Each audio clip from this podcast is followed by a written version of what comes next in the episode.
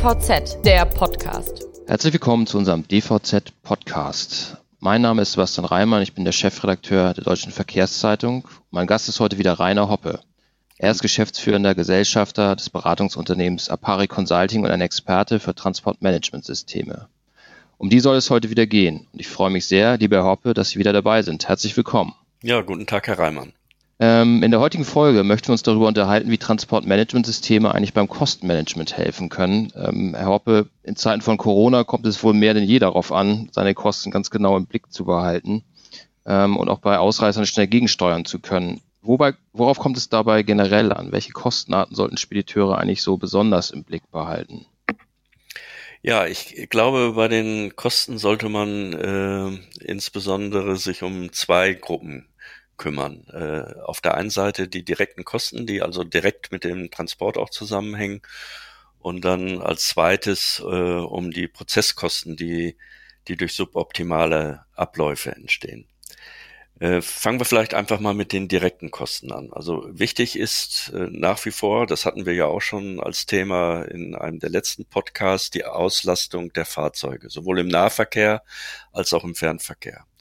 Wenn wir im Nahverkehr uns angucken, wie heute Unternehmer, äh, Transportunternehmer äh, vergütet werden, dann sind üblich heute sehr häufig Tagespauschalen.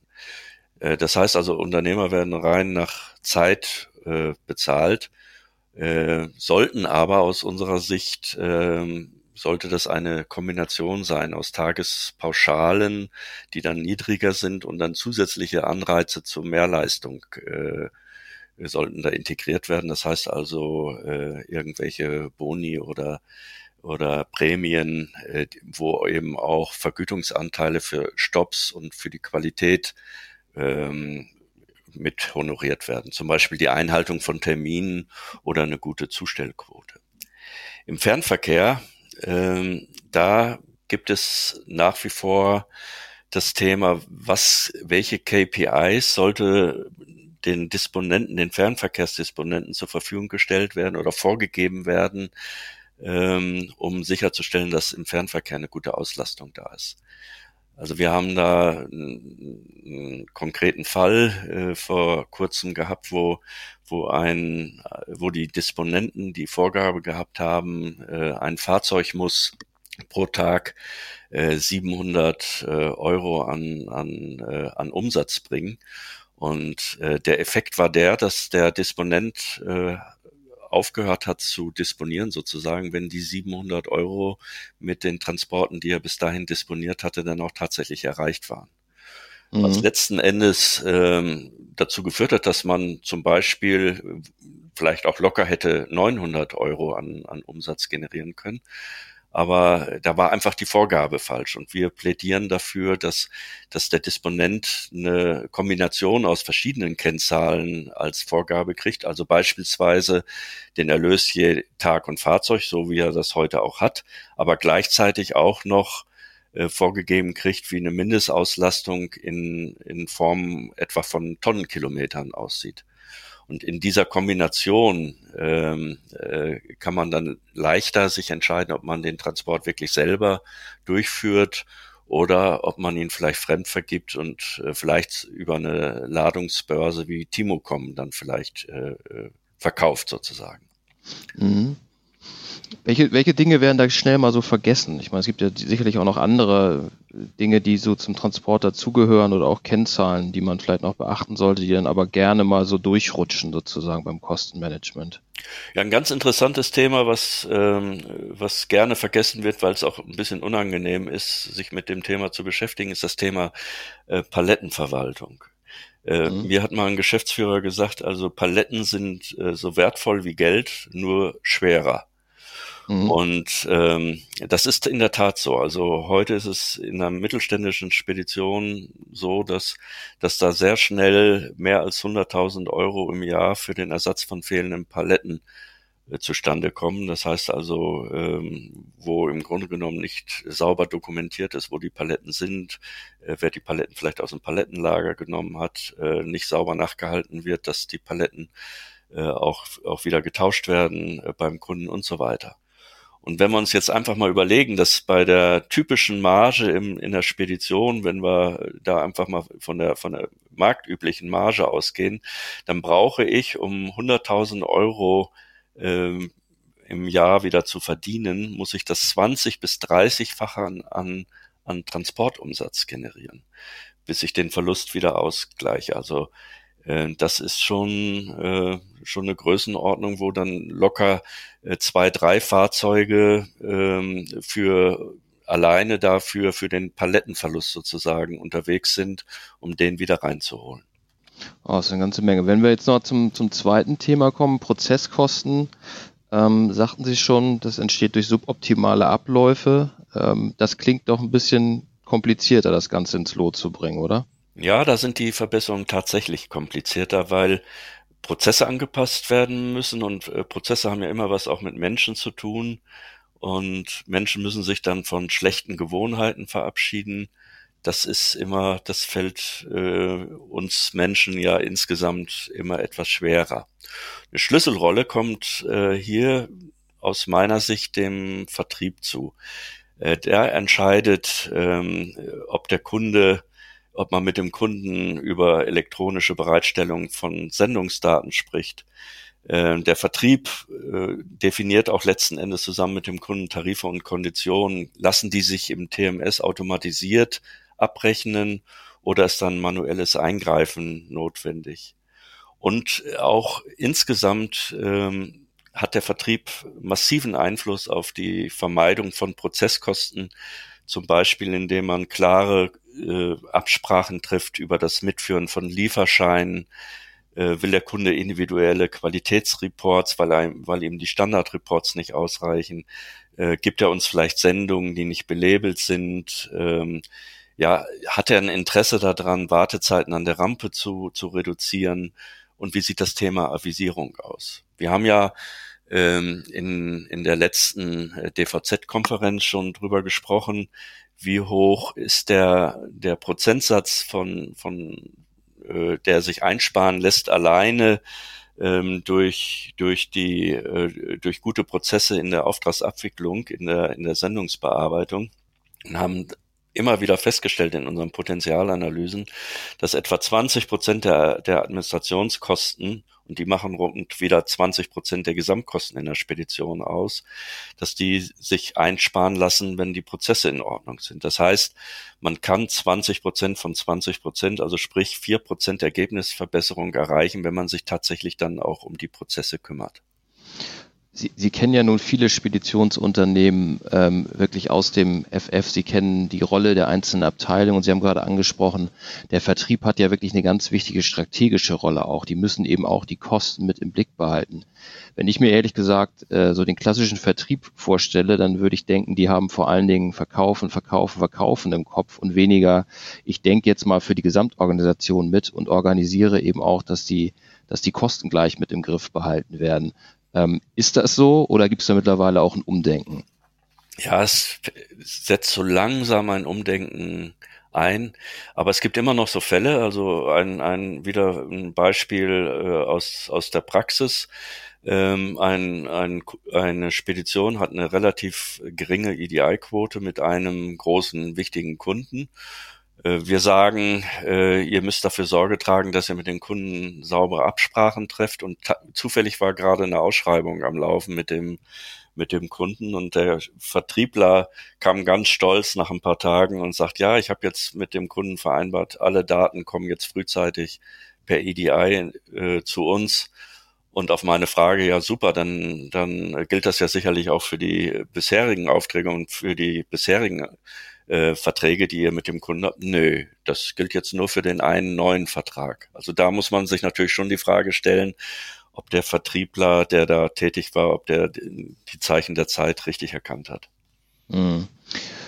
Kommen wir mal jetzt so generell oder eher im Speziellen mal auf die Rolle der Transportmanagementsysteme in diesem ganzen Zusammenhang. Ähm, wie, wie, können die denn dann eigentlich dabei helfen, da dann auch den Überblick über die ganzen Kennzahlen etc. Äh, zu behalten? Also in dem TMS sind ja, wenn man es richtig nutzt, das heißt also, wenn man keine Nebensysteme, über die wir ja auch schon gesprochen haben, mhm.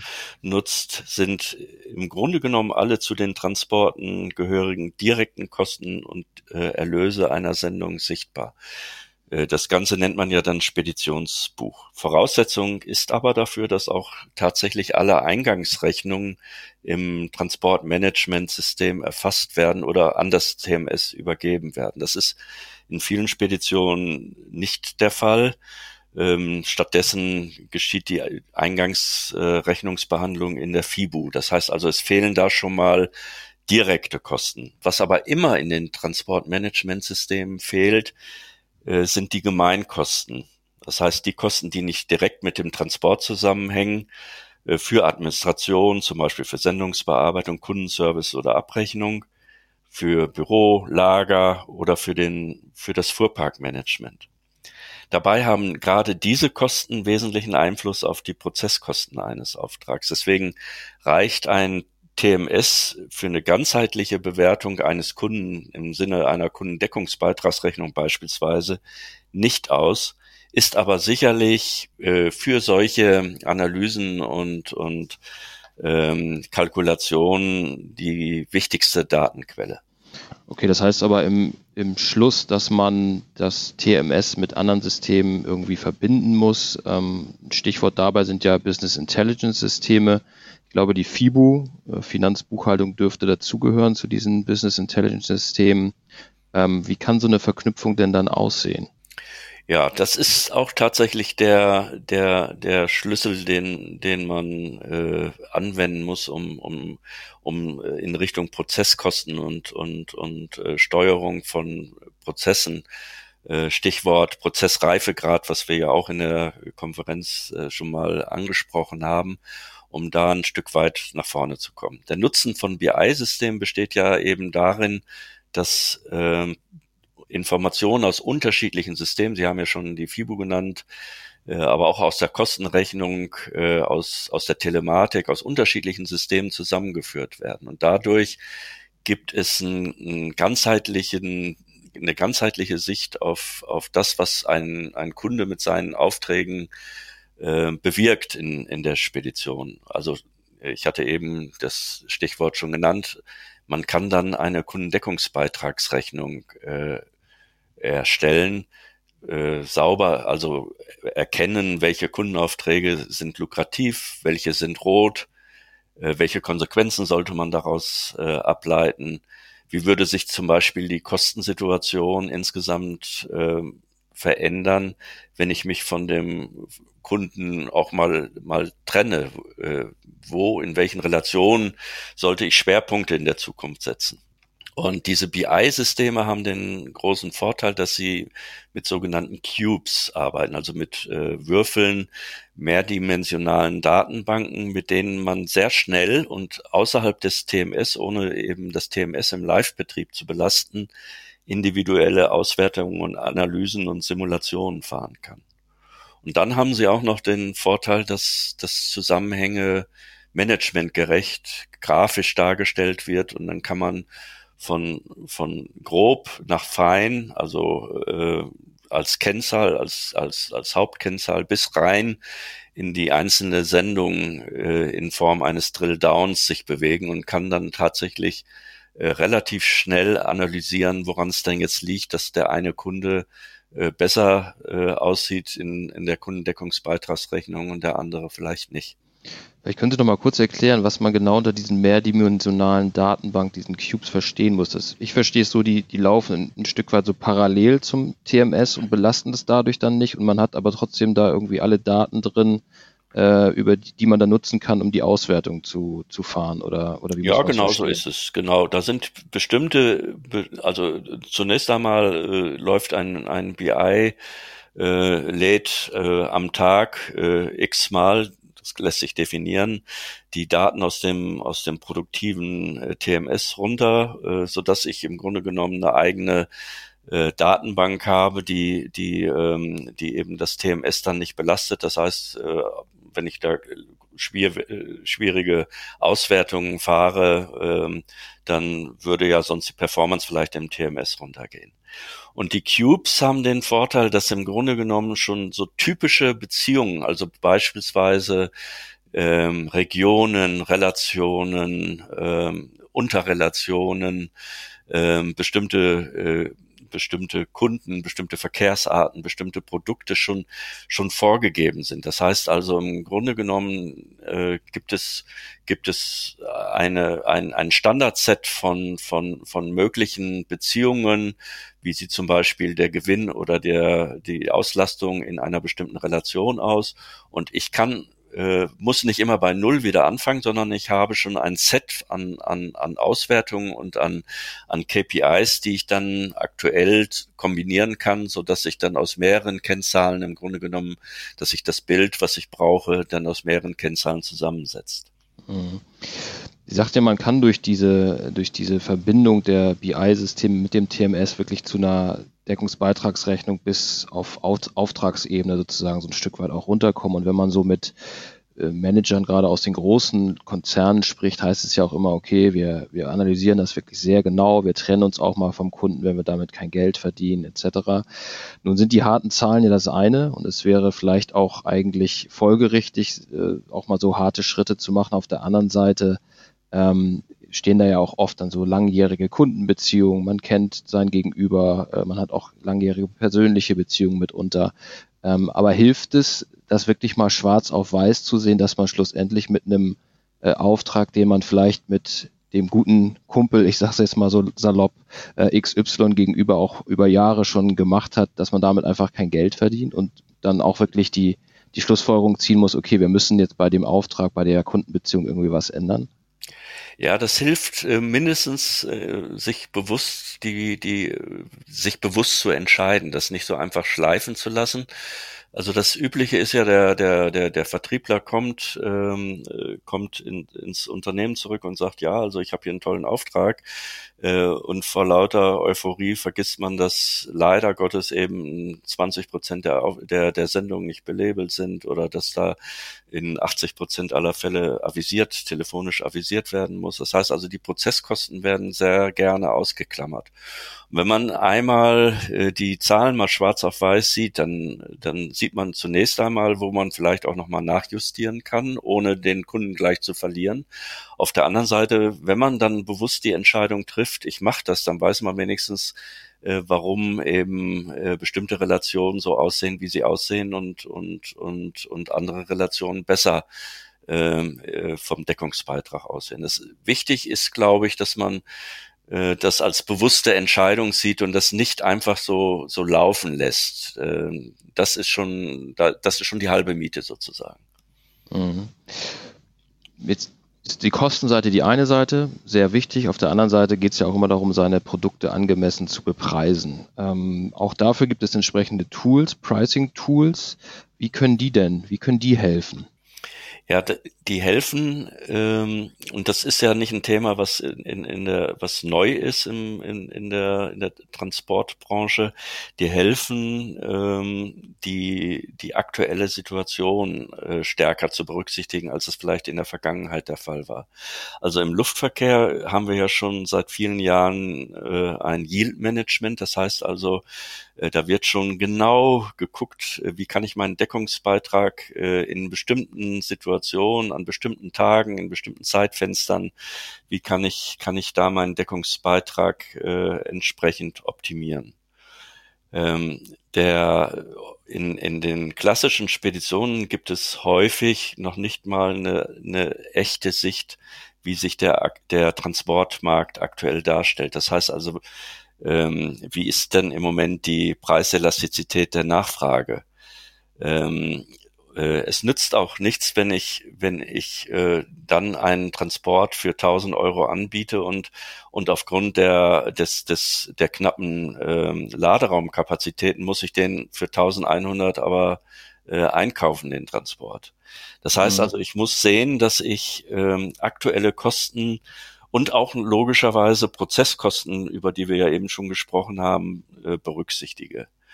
Und ähm, das ist in der Vergangenheit sehr häufig nicht passiert. Man hat dann im Grunde genommen in der Vergangenheit sehr häufig irgendwelche Durchschnittswerte genommen, die wiederum äh, aus Vergangenheitswerten errechnet worden sind und hat dann einfach einen, einen Prozentsatz X draufgeschlagen und fertig war die Kalkulation. Genau, aber ich meine, das ist, das sieht man ja auch heute häufig noch, ne? Also da wird dann mit, mit Verzögerung werden die Preise irgendwie immer in einem festen Turnus werden die angepasst oder, oder ähnliche Dinge. Ähm, wenn wir jetzt wirklich zu dieser Betrachtung der aktuellen Situation kommen wollen, was, was muss denn da geschehen und wie kommt man denn dann wirklich zu solchen dynamischen Preismodellen, bei denen man die Preise wirklich an die aktuelle Lage anpassen kann? Mhm. Das Wichtigste ist, dass man, dass man die, die, die äh, aktuellen Daten dann auch tatsächlich in Echtzeit äh, zur Verfügung hat. Das heißt, dass man, dass man nicht irgendwo mit Vergangenheitswerten oder Durchschnittswerten rechnet, sondern äh, immer mit den, mit den tatsächlichen aktuellen Werten. Also wenn sich die Sendungsstruktur zum Beispiel verändert, ähm, die Anzahl der kleinen, der kleinen Sendungen steigt, die Anzahl der großen Sendungen geht zurück oder umgekehrt. Wenn sich die Nachfrage und das Angebot nach Transport, äh, Frachtraum äh, verändert, dann müssen diese Dinge eben berücksichtigt werden. Das heißt also, äh, in Zeiten schneller Veränderungen äh, muss man äh, sehen, dass man zum Beispiel bei der Bearbeitung von, von Ausschreibungen, von Tendern auch tatsächlich alle Informationen äh, möglichst zeitnah schon im, im System hat, um, um nicht lange dann erst anzufangen, irgendwelche Dinge zu recherchieren oder Mitarbeiter, Herr, Herrscher vom Mitarbeiter zu beschäftigen, um irgendwelche äh, Telefonate zu führen, um, um an, an Informationen ranzukommen. Dann lässt der Mitarbeiter das nämlich lieber bleiben und dann kommen kommen falsche Aussagen in dem Tender äh, raus, falsche Preise, die dann letzten Endes dazu führen, dass der Kunde den Tender vielleicht ablehnt. So aus Ihrer Beratungserfahrung in den vergangenen Monaten, ist das ein Thema, was stärker in den Fokus gerückt ist? Ich meine, jetzt in Zeiten von Corona müssen die Unternehmen ja im Grunde überall ansetzen, kostenseitig, sie müssen die richtigen Preise finden, etc. Ja, Ansätze sind ja da. Also wir haben es ja schon in dem, im letzten Jahr, als da die, die Diskussion um Zuschläge ähm, in, in der Weihnachtszeit ähm, äh, geführt wurden, und auch teilweise umgesetzt worden sind, haben wir ja schon, also die Sensibilisierung ist da, aber äh, die Umsetzung und insbesondere die konsequente Umsetzung in den Speditionen kann ich im Moment noch nicht feststellen. Gut, ein weiterer zentraler Punkt in diesen unsicheren Zeiten ist ja die Liquiditätssteuerung. Es gibt unglaublich viele Meldungen darüber, wie, wie schwierig es ist, eben äh, für die Unternehmen ihre Liquidität ähm, auch zu sichern. Ich habe auch gerade noch mal von einem hochrangigen ehemaligen Manager gehört, es, ist im Grunde das A und O, um als Unternehmen zu, zu überleben. Er hat gesagt, man kann auch Verluste schreiben, das ist kein Problem, aber wenn die Liquidität nicht da ist, dann ist ganz schnell Feierabend. Ähm, ein Tool, um diese Liquidität äh, zu schaffen, ist ja Factoring. Und ähm, wie ist das aus Ihrer Sicht zu beurteilen? Welche Vorteile bietet das? Wie, wie kann sowas auch in ein, ein TMS integriert werden? Mhm. Also Factoring ist, ist äh, schon ein einfacher und unkomplizierter Weg, die Liquidität, äh, Liquidität zu verbessern.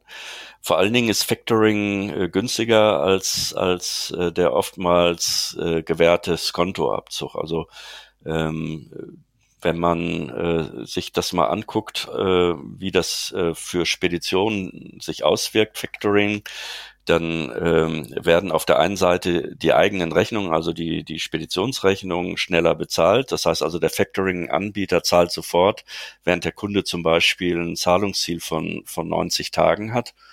Und ähm, auch der, der beauftragte Frachtführer, ähm, der ähm, wird später aus der Sicht des Spediteurs später bezahlt, weil der Frachtführer sein Geld sofort von der Factoring äh, von dem Factoring-Anbieter erhält, der Spediteur aber erst nach 90 Tagen beispielsweise zahlen muss. Also insofern ist das für den, für den Spediteur auf jeden Fall ein interessanter Aspekt. Und er ist auch, und äh, das ist eine Erfahrung, die wir gemacht haben, es ist auch ein Thema für mittelständische Speditionsunternehmen, nicht nur für große Unternehmen, weil da äh, Vorteile mit verbunden sind, äh, die sich auch direkt in die Wettbewerbs, in der Wettbewerbsfähigkeit niederschlagen. Also äh, so ein Thema wie ähm, äh, ich binde äh, meine Transportdienstleister durch eine zeitnahe Abrechnung und sofortige Bezahlung vielleicht stärker an mich, gerade in Zeiten, wo, wo, wo Transportunternehmer äh, rar sind, gute Transportunternehmer rar sind und, und gesucht werden.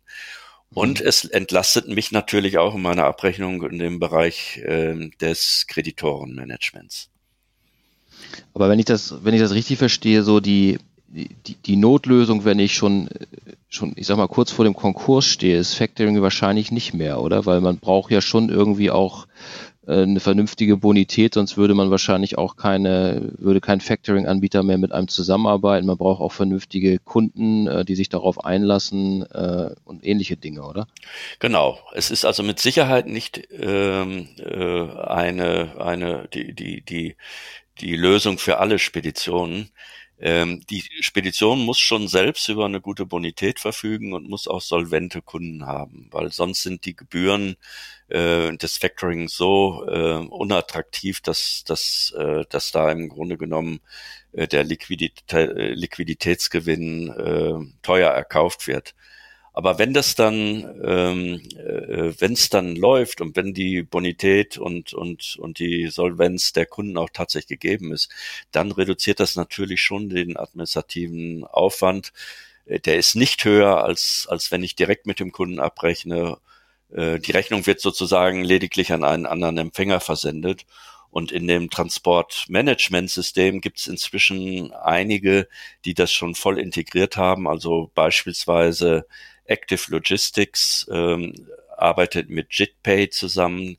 Da ist es in den Stammdaten so tief integriert, dass im Grunde genommen definiert wird, ähm, welche äh, Kunden und, und Transportunternehmer über JITPay abgerechnet, abgewickelt werden.